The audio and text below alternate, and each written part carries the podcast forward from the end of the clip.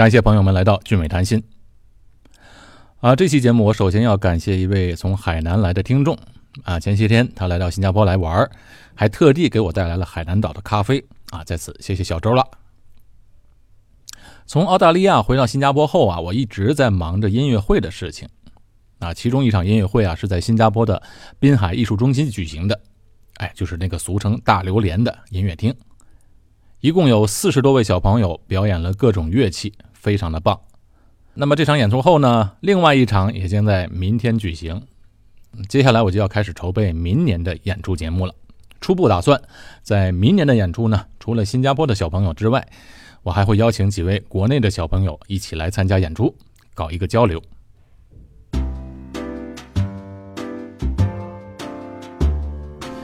今天是二零一七年十二月二十九日，还有三天啊，我们就告别二零一七年。而迎来全新的二零一八，不知道二零一七年听众们都有哪些收获呢？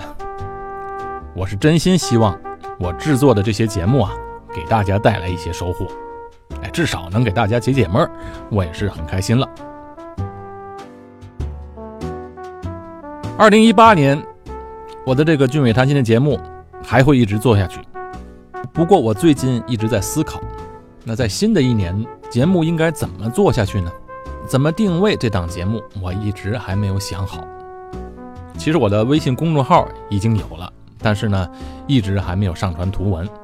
我也特别想听听啊，听众们的意见。朋友们想听什么节目，或者想在公众号上看到什么内容，请大家给我留言。临近年底了，也接近了华人的春节。一般啊，我们华人都比较关心这荷包问题。每年的十二月啊，应该是在新加坡工作生活的人们最高兴的月份了。一来这个月份是学校假期啊，大家都可以出去玩；同时十二月份呢，也充满了节日的气息。而且，一般上新加坡的中型以上的企业都会有第十三个月的薪水，也就是年底双薪。大家这个月的荷包都比较鼓，而且也比较开心。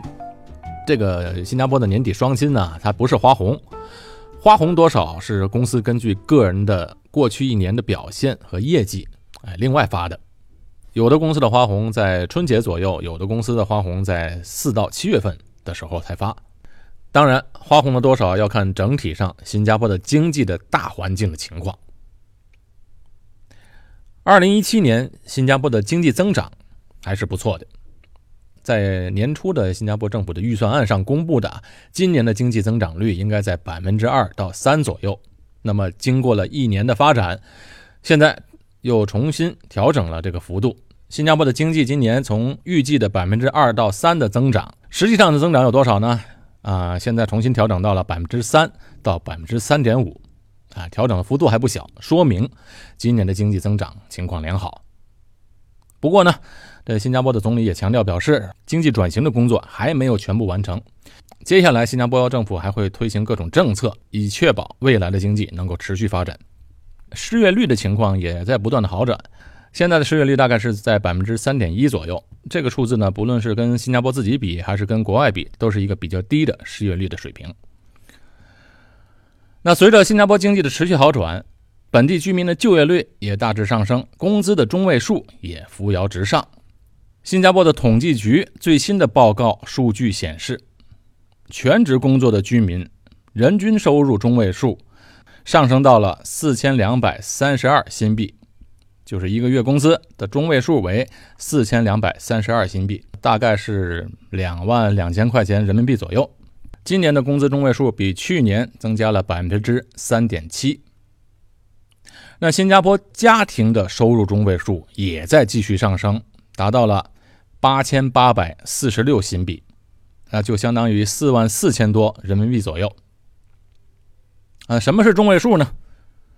这中位数啊，指的其实就是真正的中间的那个数。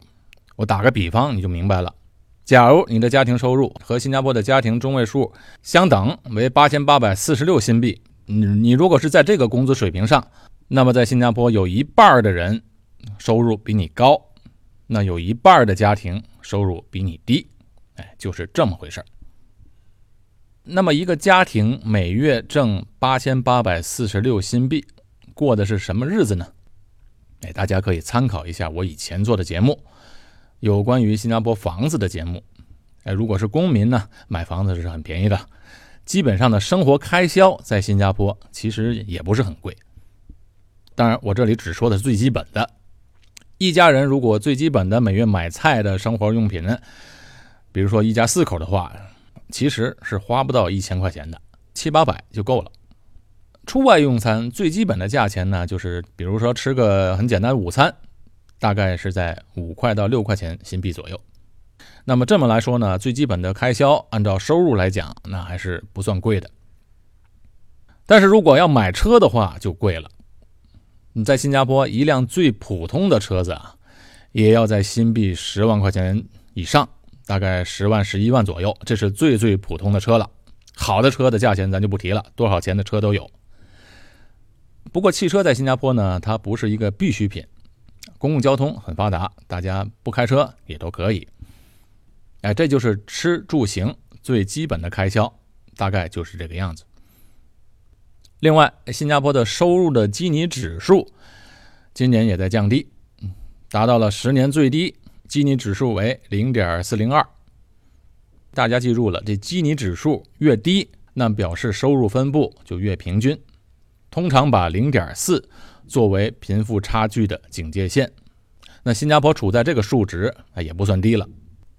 当然，新加坡收入的这个统计数字啊，仅仅包含了新加坡公民和永久居民，不包括外国员工、外籍员工和劳工啊，全都不计算在内。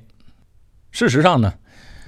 这一两年呢，在我看来呢，这新加坡政府啊，其实都在有意识的在减少对外籍员工的依赖。减少对外国员工的依赖呢，主要的目的当然也是为了本地员工提高更多的就业选择机会。而且现在普遍上认识到，呃，接下来两三年人工智能会取代很多的低技术含量的工作，所以这低技术含量的外籍员工想在新加坡生存将会越来越难。这前两天我刚和一个朋友聊天，这说到新加坡经济的未来走向的问题啊，哎，你说这新加坡这么一个小的国家，它不可能发展出一个完整的工业体系，也不可能在新兴行业或者新兴技术方面起着带头羊的作用，因为本地的市场很小。那这样说来，那新加坡还有什么优势呢？那新加坡的优势到底在哪里呢？其实新加坡就是有一个能力，那么就是。一个搭台唱戏的能力，我搭建一个良好的平台，你来唱戏。这个平台呢，政治稳定，法律完善透明，整个社会还比较公正公平。再加上零关税和高度的开放，知识产权的保护，贸易自由度和投资便利，那在整个东南亚甚至是世界其他国家来讲，都是比较有优势的。那别的国家如果想投资东南亚，绕不开新加坡这个最好的入口。所以，尽管在过去一两年中，中国和新加坡的关系虽然好像有时看着磕磕绊绊的，但是在经济上的合作还是非常紧密的。那中国在2017年对海外的投资的排名第一的国家是哪儿呢？哎，不是美国，也不是澳大利亚，而是小小的新加坡。哎，这就说明了。呃，在中国在开展“一带一路”的项目上是非常依靠新加坡这个高度自由的贸易中心的。当然，这种紧密的联系是建立在互相需要的关系基础上的。那新加坡之所以能搭建这样的平台，最主要的原因还是在它教育方面的成功。新加坡没有什么天然资源的保障，所以它依靠的只有人力资源。新加坡的教育在世界的领先地位是毋庸置疑的，人口的素质比较高，而且它普及双语。当然，人民教育程度高和素质高，并不代表说新加坡的人的个人能力都很强，因为新加坡的总人口非常小，自然它出类拔萃的人口就少，那个人能力和成就当然比不了大的国家，好像中国和美国。大的国家选拔人才那是万里挑一，新加坡没有这样的人口基数。但是说到平均水平，在人口总体素质的平均水平上，人口平均的教育水平和实用性方面，新加坡是处于领先地位的。